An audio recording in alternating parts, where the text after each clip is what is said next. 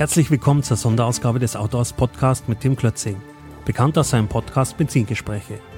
Er interviewt für Outdoors Branchenpersönlichkeiten und Experten zu spannenden und zukunftsweisenden Outdoor-Themen. Wir freuen uns, dass Sie dabei sind und reinhören. Dieser Podcast wird unterstützt von der Groschke Gruppe. Herzlich willkommen zurück beim Autohaus Podcast. Heute mit einem tollen Gast und zwar mit Herrn Thomas Peckrun, Vizepräsident des ZDK, Präsident Skoda Händlerverband und Geschäftsführer des Autohaus Liebe in Sangerhausen. Hallo. Ich grüße dich, Tim. Hi, Thomas. Prima, dass wir direkt schon auch beim Du sind. Das haben wir gerade geklärt und im Podcast ist es immer ein bisschen netter. Ich, ich, da wir uns persönlich noch nicht äh, begegnet sind, muss ich das erstmal klären vorher. Das ist immer ein bisschen netter. Der Geschäftsführer des Autohaus Liebe interessiert mich so im ersten Schritt. Da ist der Otto Liebe, der hat 1954 schon das Autohaus gegründet. Das ist natürlich eine ewig lange Firmenhistorie. Das ist ganz wunderbar. Ich habe bei euch auf der Website auch ein bisschen spioniert. Ganz tolle Etappen habt ihr da. Ähm, kannst du ein bisschen was zur Firmengeschichte und deinen Einstieg im Unternehmen erzählen? Natürlich gerne. Ja, 1954 hat mein Großvater Otto Liebe, deshalb heißen wir Liebe. Also es ist kein Marketing-Gag, es ist wirklich der Name Toll. des Programm. Äh, das Unternehmen gegründet als private Kraftfahrzeugreparaturwerkstatt. Wir haben damals äh, Schlepper repariert für die Landwirtschaft und dann hat er ähm, 58 mit Multicar Spezialfahrzeuge, das gab es schon zu DDR-Zeiten, so eine Art Unimog, den ersten Vertrag abgeschlossen. Äh, und dann hat sich das Unternehmen wirklich entwickelt für DDR-Verhältnisse ziemlich gut mit zehn Beschäftigten. Äh, mein Vater hat das dann 77 übernommen, hat das Unternehmen weitergeführt. Mein Vater war Kaufmann. Das war zu DDR-Zeiten auch was Besonderes äh, dass einer nicht aus der Branche kommender eben äh, so eine Werkstatt übernimmt. Hat uns aber auch sehr gut getan. Und ich bin 1982 ins Unternehmen eingetreten nach erfolgreicher Ausbildung in einem anderen Unternehmen und war in unserer Firma für den Einkauf zuständig. Der Einkauf hatte zu DDR-Zeiten eine existenzielle Bedeutung. Und ich sage mal, zurückblickend, im Nachhinein waren diese sieben Jahre bis zur Wende für mich natürlich sehr lehrreich. Ich habe in einem Privatunternehmen gearbeitet, äh, eine ganz wichtige Erfahrung. Und ich habe die Regeln der Marktwirtschaft, wenn auch noch unter einem anderen politischen System, äh, eben schon kennengelernt. Das hat mir also beim Einstieg in die politische Wende sehr, sehr geholfen. Und was mir natürlich auch sehr geholfen hat, war, dass die Mitarbeiter unseres Unternehmens, die damals zehn Beschäftigten zum Unternehmen gehalten haben in der politischen Wende. Und ich bin da ganz stolz drauf, dass wir die alle an uns binden konnten. Und alles, was wir an Kapital hatten vor der politischen Wende, war nach der politischen Wende nichts mehr wert. Und äh, wenn man heute immer vom Humankapital spricht, dann ist, sind wir dafür ein gutes Beispiel. Das war wirklich äh, ein gutes Kapital, um erfolgreich durchzustarten. Denn im Grunde genommen war alles, was wir vorher hatten, nicht mehr zu verwenden. Wir waren außer dem Multicar mit der Reparatur von MZ-Motorrädern beschäftigt. Ähm, das war sehr schnell absehbar, dass das natürlich keine Perspektive hatte. Motorrad war ja zu DDR-Zeiten kein, äh, kein Freizeitobjekt wie heute. Das wurde also genutzt, weil es keine Autos gab, um auf Arbeit zu kommen. Außerdem hat sich für diese DDR-Motorräder fast keiner mehr interessiert. Und diese Spezialfahrzeuge, die haben wir weiterhin repariert. Multicar gibt es ja auch heute noch. Das einzige Fahrzeug, was die Wende also überlebt hat aus der ehemaligen DDR. Und so sind wir dann über Umwege zu dem äh, Skoda-Vertrag gekommen. Ich bezeichne das immer als Lottogewinn. Manche gewinnen ja im Lotto, manche haben anderweitig Glück. Wir hatten das Glück, an Skoda zu glauben, uns mit Skoda zu binden. Und äh, kurz nach Vertragsabschluss äh, ist ja dann auch das Joint Venture mit Volkswagen äh, eben wirksam geworden.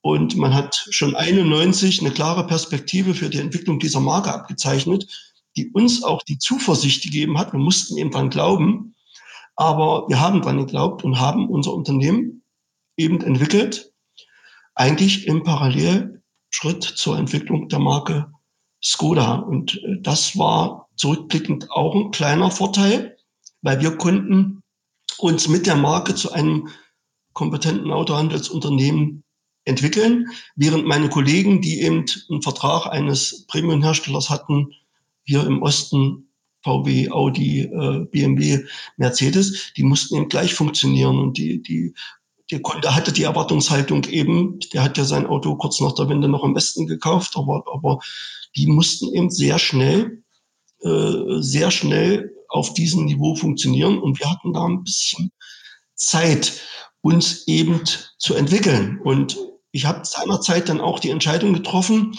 weil es mir ja sehr schnell langweilig wurde nach dem Bau des ersten Autohauses in Sangerhausen, dass ich ihm gesagt habe, was machen wir denn jetzt? Äh, holen wir uns wie andere Autohändler eine zweite und dritte Marke dazu am Standort? Oder entwickeln wir das Unternehmen weiter, indem wir attraktive neue Standorte besetzen? Und das war natürlich auch eine gute Entscheidung. Ja, und wir sind heute, und darauf sind wir natürlich stolz, auch wenn es uns monetär nichts bringt, der größte exklusive Skoda-Partner in Deutschland und haben eben uns anfangs eben mit kleineren Marktverantwortungsgebieten verstärkt. Und irgendwann hatte ich dann, ist auch schon wieder 20 Jahre her, den Mut, nach Erfurt zu gehen. Ja, da muss man eben, wenn man so ein Angebot kriegt, auch gleich Ja sagen.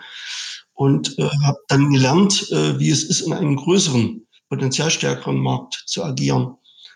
Und heute haben wir eben mehrere große Standorte. Und ich glaube, das ist eben auch ganz wichtig, äh, dass man, dass man eben ein gewisses Potenzial hat. Hm. Zu der Wende, wie, wie schnell kam es denn nach der Wende zu dem Skoda-Vertrag? Wirklich direkt zeitnah oder dabei oder, oder hat das noch ein paar Jahre gedauert? Ja, ich habe es ja schon gesagt. Ich habe also sehr schnell erkannt, dass das Thema MZ-Motorräder keine Perspektive bietet. Mhm. Und äh, uns war klar, dass wir Auto, Autos handeln wollten. Und äh, alle Großen, also Opel, Volkswagen, hat zu der Zeit nicht akzeptiert, dass wir eine weitere Marke hatten mit Multicar. Und wir wollten das Multicar-Geschäft aber nicht aufgeben. Wir, und äh, so im, somit ist es eine kleinere Automarke geworden, zunächst Jugo. Und auch dazu gibt es eine Geschichte. Ich komme, also beruflich habe ich meine Karriere bei Lada gestartet. Lada war ja in der DDR-Zeit der Mercedes des Ostens. Und äh, ich war der Meinung, dass, dass es einen Markt für preisgünstige Neufahrzeuge gibt. Habe natürlich versucht, mit Lada zusammenzukommen. Die waren aber überall besetzt. Die sind ja auch gleich in die ehemaligen sozialistischen Kraftfahrzeug-Instandsetzungswerke gegangen, so wie das, äh, wie die früher hießen. Und so, so haben wir den Vertrag mit Jugo abgeschlossen. Und das war ja sehr schnell klar, dass das keine Perspektive hat, weil es ja dann diesen Balkankrieg gab Anfang der 90er Jahre. Und aus dem ehemaligen Jugo-Importeur ist der heutige Skoda-Importeur geworden. Das war früher der Importeur für Jugo. Und äh, dann sagten die irgendwann, Mensch, ähm, wir werden Importeur für Skoda. Die Perspektive war absehbar, dass da Volkswagen mit einsteigt und wollte das nicht machen. Und ich war anfangs sehr, sehr skeptisch, das muss ich heute ehrlich sagen. Meine Eltern haben mich letztendlich dazu getrieben, zu sagen, mach das doch.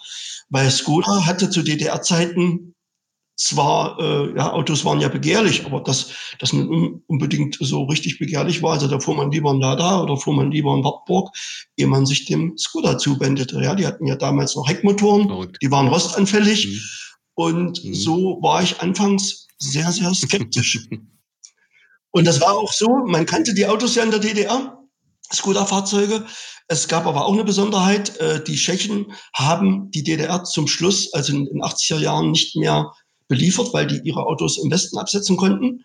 Und das haben viele DDR-Bürger äh, denen auch übel genommen. Also, dass es so war, dass uns die Autos da nach der Wende aus der Hand gerissen wurden, das war nicht so.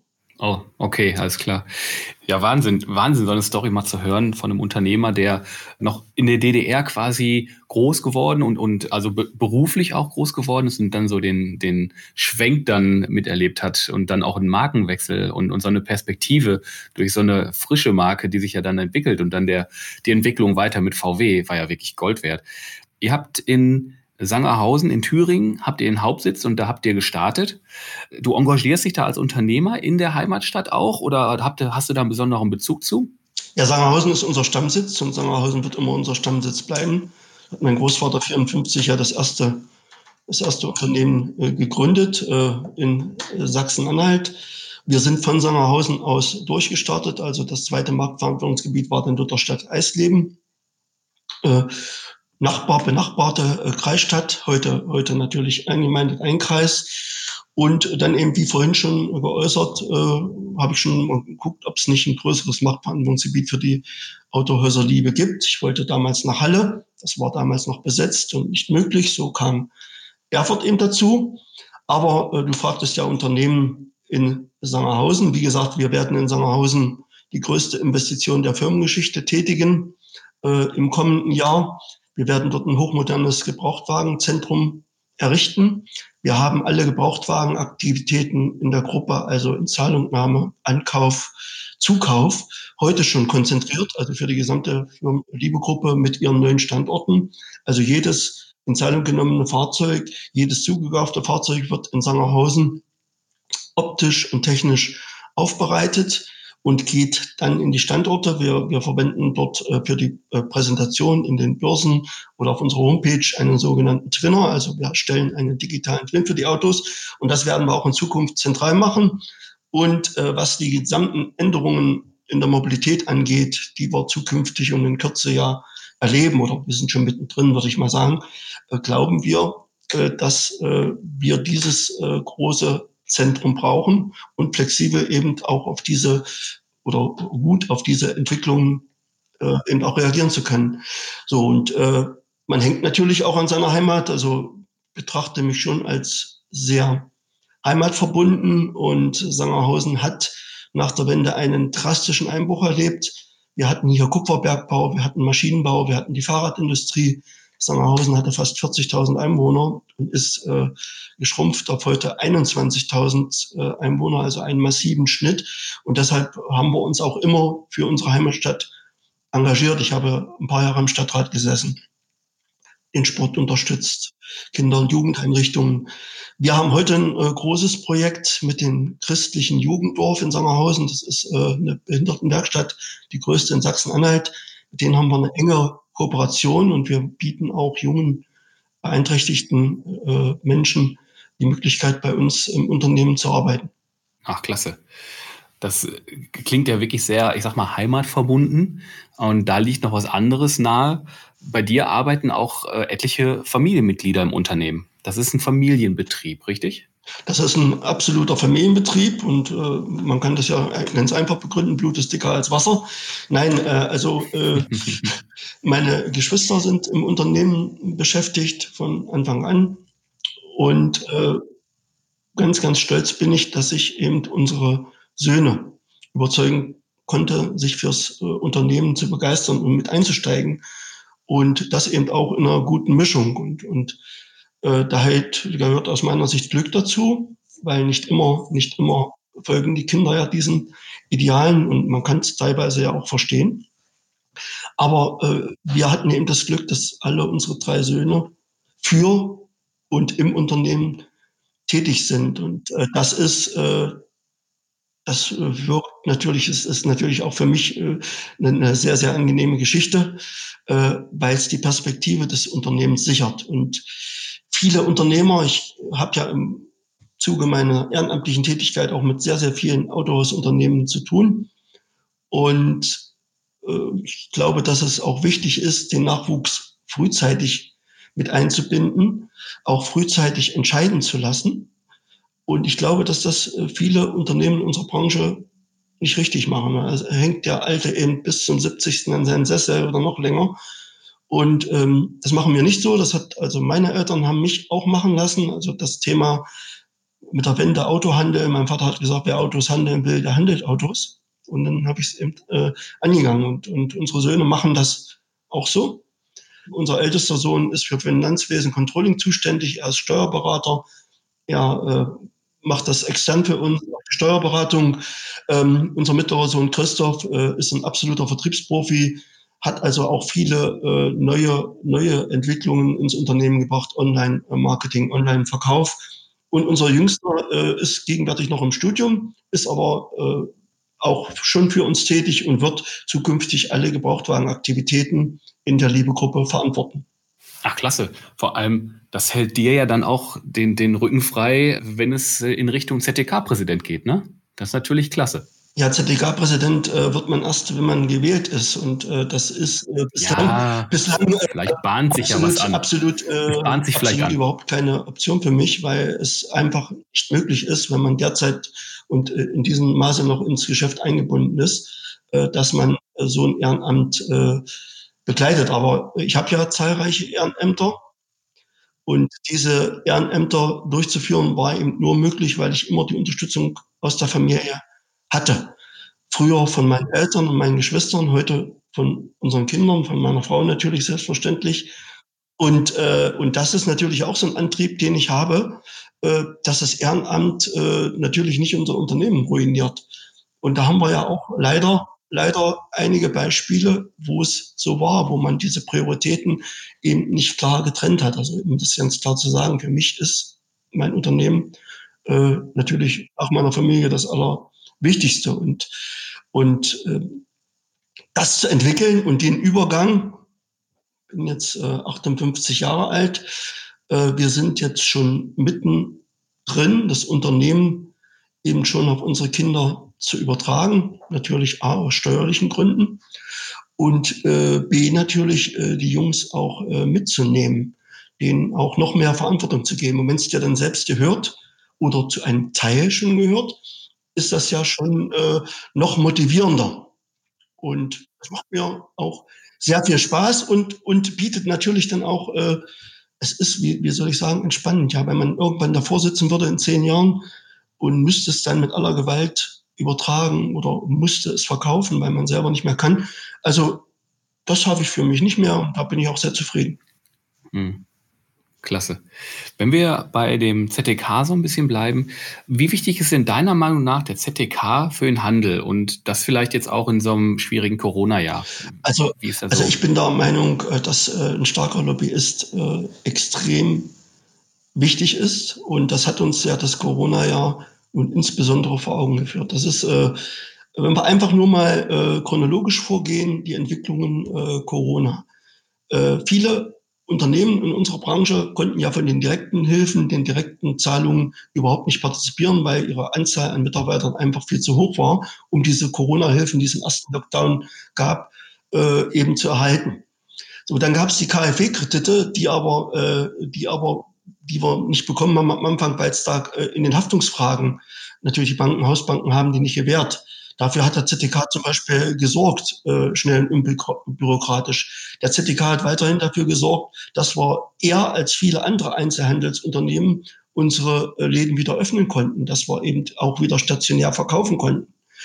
Und das muss man ja letztendlich auch sagen. Lohn fürs Ehrenamt ist natürlich für mich auch, äh, dass wir im Corona-Jahr besonders äh, zwei Dinge gesehen haben. Wir haben A gemerkt, wie wichtig der stationäre Handel für unseren Kunden noch ist. Ja, also allen Unkenrufen zum Trotz haben wir wirklich an den Auftragseinbrüchen im ersten Lockdown Neuwagen, ich erinnere mal 80 Prozent, Gebrauchtwagen 60 Prozent, ja gesehen, dass ein Kunde beim Kauf des Autos ja doch den stationären Handel immer noch ins Benehmen setzt und auch gerne. Also andere Anbieter, andere Geschäftsmodelle konnten diesen Rückgang nicht ansatzweise ausgleichen. Auch unsere Online-Kanäle, die unser Unternehmen hat, konnten das nicht kompensieren. Das ist wichtig. Das zweite Thema, auch belegbar an Zahlen, ist ja immer schön, wenn man was mit Zahlen belegen kann, ist die Wichtigkeit von individueller Mobilität. Das ist ja auch für viele Unternehmen der Branche, tat das ja gut nach der Hetzjagd aufs Auto in den letzten Jahren dieser Skandal und so weiter und so fort. Ähm, äh, Stickoxide und ja, äh, wir, wir sind ja nicht an Corona gestorben in den letzten Jahren, sondern an dieser Abgasen, an Stickoxiden.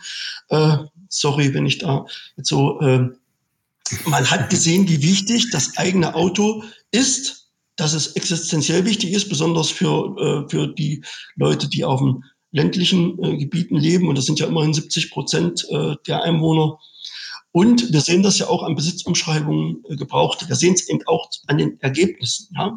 Viele, viele Händlerkollegen, viele, äh, viele Kollegen aus der Branche äh, bestätigen eben auch das, was in unserem Unternehmen an Entwicklung sichtbar ist, dass das Gebrauchtwagengeschäft äh, in diesem Jahr wirklich klasse gelaufen ist.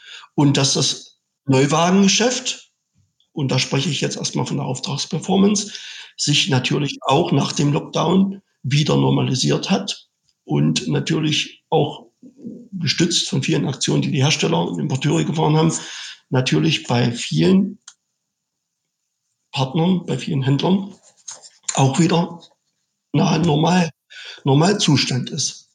Also war, ich sag mal so, dass das Ergebnis 2020 für den Handel ein bisschen breiter gedacht, ähm, gar nicht so schlecht? Das Ergebnis für den Handel äh, wird bei vielen äh, Partnern sich auf äh, Vorjahresniveau bewegen.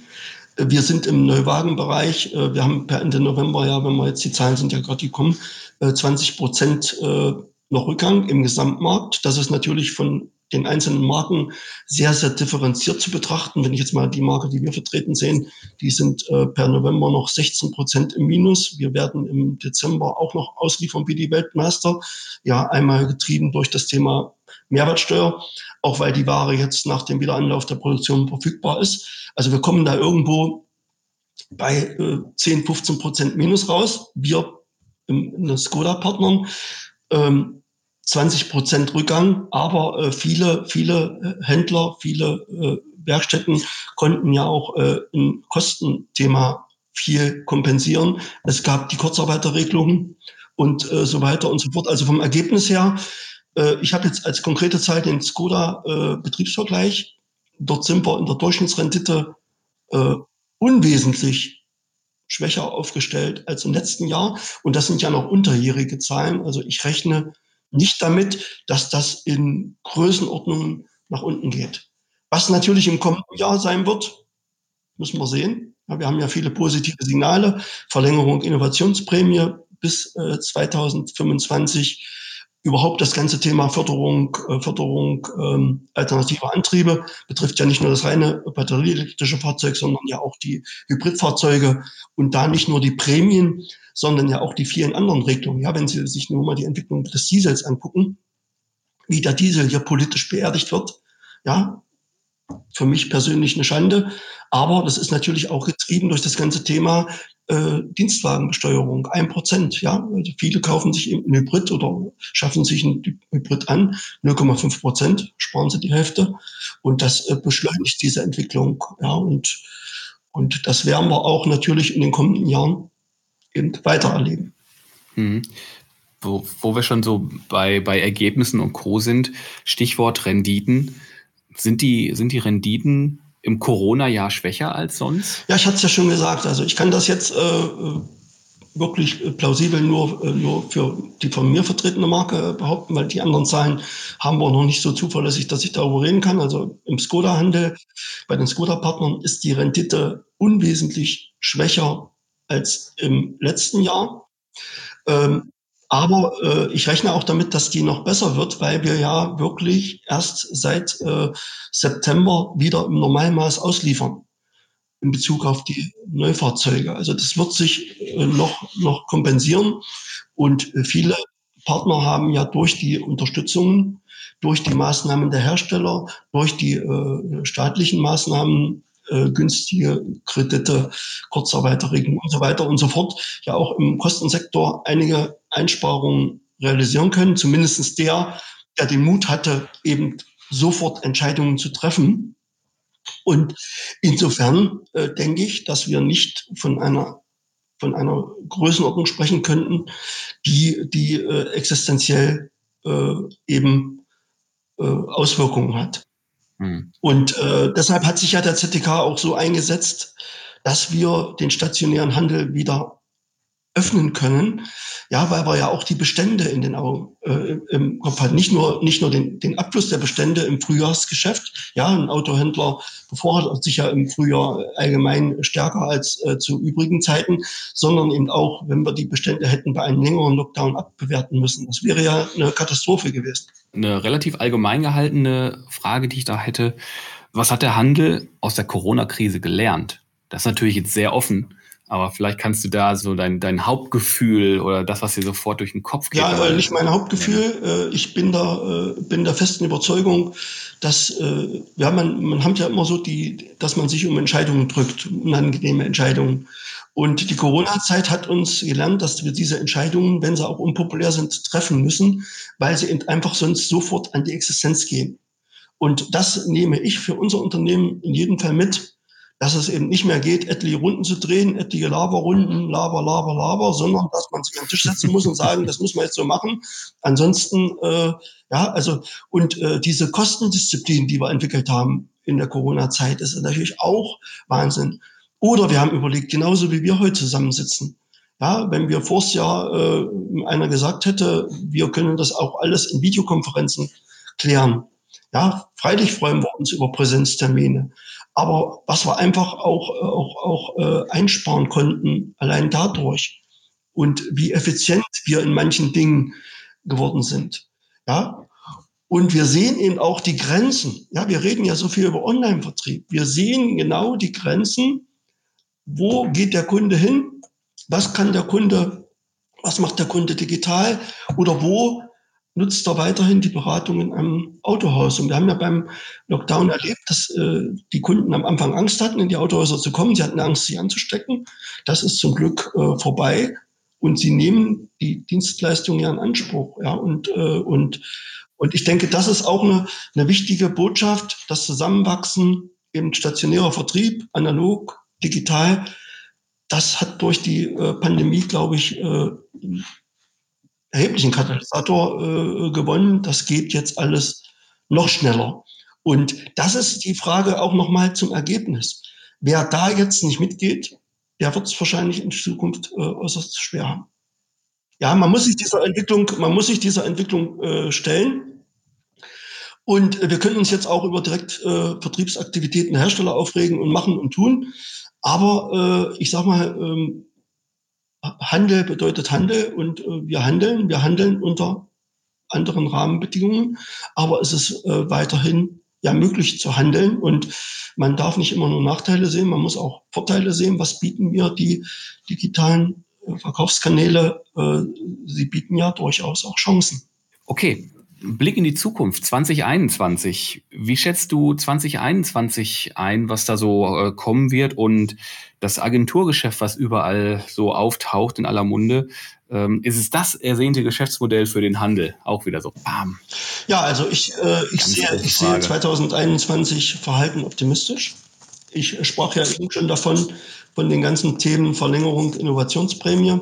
Also wir werden natürlich weiterhin nachhaltig einen Trend haben, in alternative Mobilität, was aus meiner Sicht äh, kein Nachteil sein muss.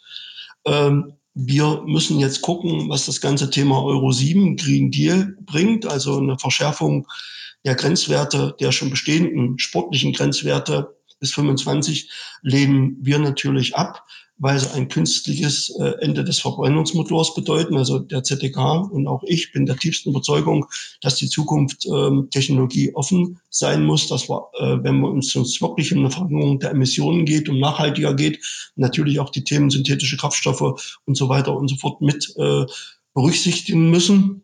Ich äh, bin der Überzeugung, äh, dass wir dort auch aus der Politik Rückenwind kriegen Kanzlerin hat sich ja äh, in der letzten Woche dementsprechend auch äh, positiv geäußert.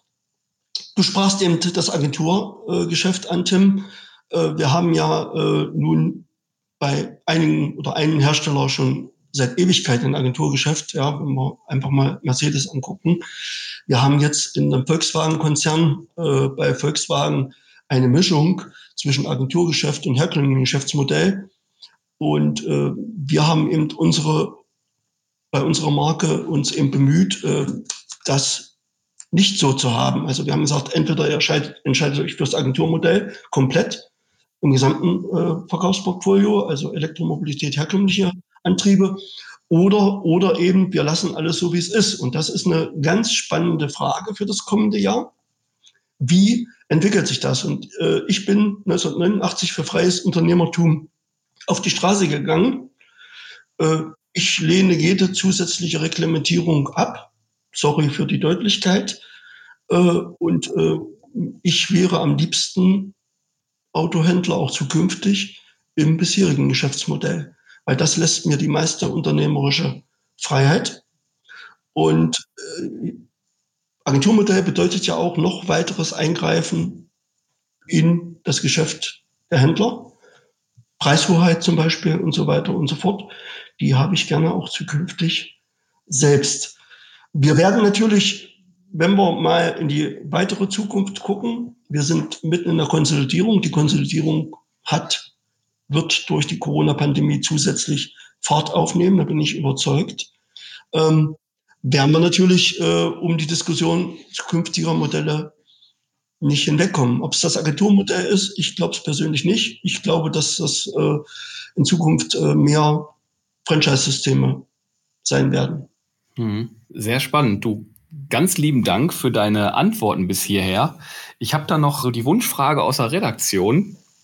Was für ein Auto fährst du? Ich fahre, äh, ich, fahre mehrere Autos und ähm, ich äh, bin be bekennender Fahrer äh, von, von äh, Fahrzeugen mit Verbrenner. Äh, das schließt natürlich nicht aus, dass ich auch mal Elektrofahrzeuge teste. Ich fahre zurzeit den Kodiak RS und ähm, ich habe ein paar sehr schöne Oldtimer in der Garage stehen, die ich auch sehr, sehr gerne bewege. Ja, ja also, also natürlich äh, Skoda-Fahrzeuge, das liegt ja ganz nah. Ja, so ein wunderschönes mhm. äh, Skoda Felicia Cabrio.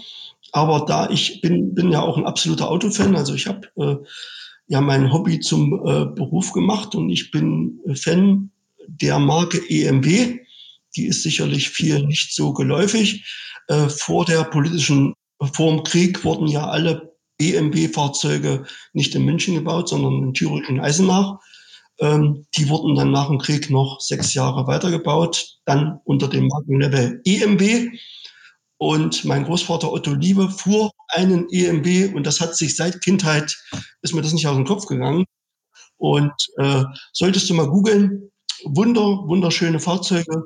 Werde ich tun. Sechszylinder, thüringische Automobilbaukunst. Und wenn man sieht, dass auch der Standort Horch ja im Osten lag, also Sachsen, Thüringen, war das Zentrum mhm. der deutschen Autoindustrie vom Krieg. Also ich bin ja echt Enthusiast und mich kann es ja auch äh, Autoquartett technisch eigentlich nachts wecken und nach äh, Zylinderanzahl bei dem und dem Fahrzeug fragen.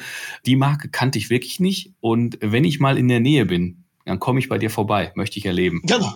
Du bist herzlich eingeladen und äh, dieser Sechszylinder-Sound dieses EMWs, der hört sich immer noch äh, famos an. Ah, sehr geil. Hast du denn auf der anderen äh, Seite der modernen Fahrzeuge den Skodia, ähm, wie heißt der neue, Enyaq? Ist ja, der Skoda Enyaq, ähm, den, den haben wir natürlich schon äh, gesehen. Ähm, wir führen ihn äh, im Frühjahr kommenden Jahres ja live im Markt ein. Ein fantastisches Fahrzeug, also, also ein fantastisches Fahrzeug. Äh, und ich glaube, damit werden wir, werden wir Erfolg haben. Was wir uns natürlich wünschen bei Skoda, daraus mache ich ja auch äh, keinen Hehl, ist eine Fortführung des sehr, sehr erfolgreichen Citigo IB haben wir wirklich sehr, sehr erfolgreich verkauft. Der ist ja ausverkauft, wie auch äh, der Pedant Seat Mii oder, oder, oder äh, VW Up. Also äh, ich glaube, wenn wir den Weg, den ja der Konzernchef auch immer konsequent ankündigt, äh, eben so erfolgreich weitergehen wollen im Volkswagen-Konzern, dann brauchen wir dringend so einen kleinen Stromer. Unbedingt. Hm. Okay.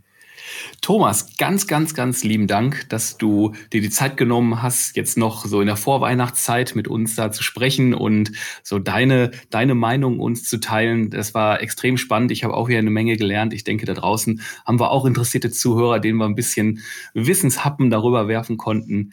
Ganz lieben Dank dir. Ja, gerne und schöne, schöne Weihnachten, schöne Adventszeit noch. Und das natürlich auch den Zuhörern.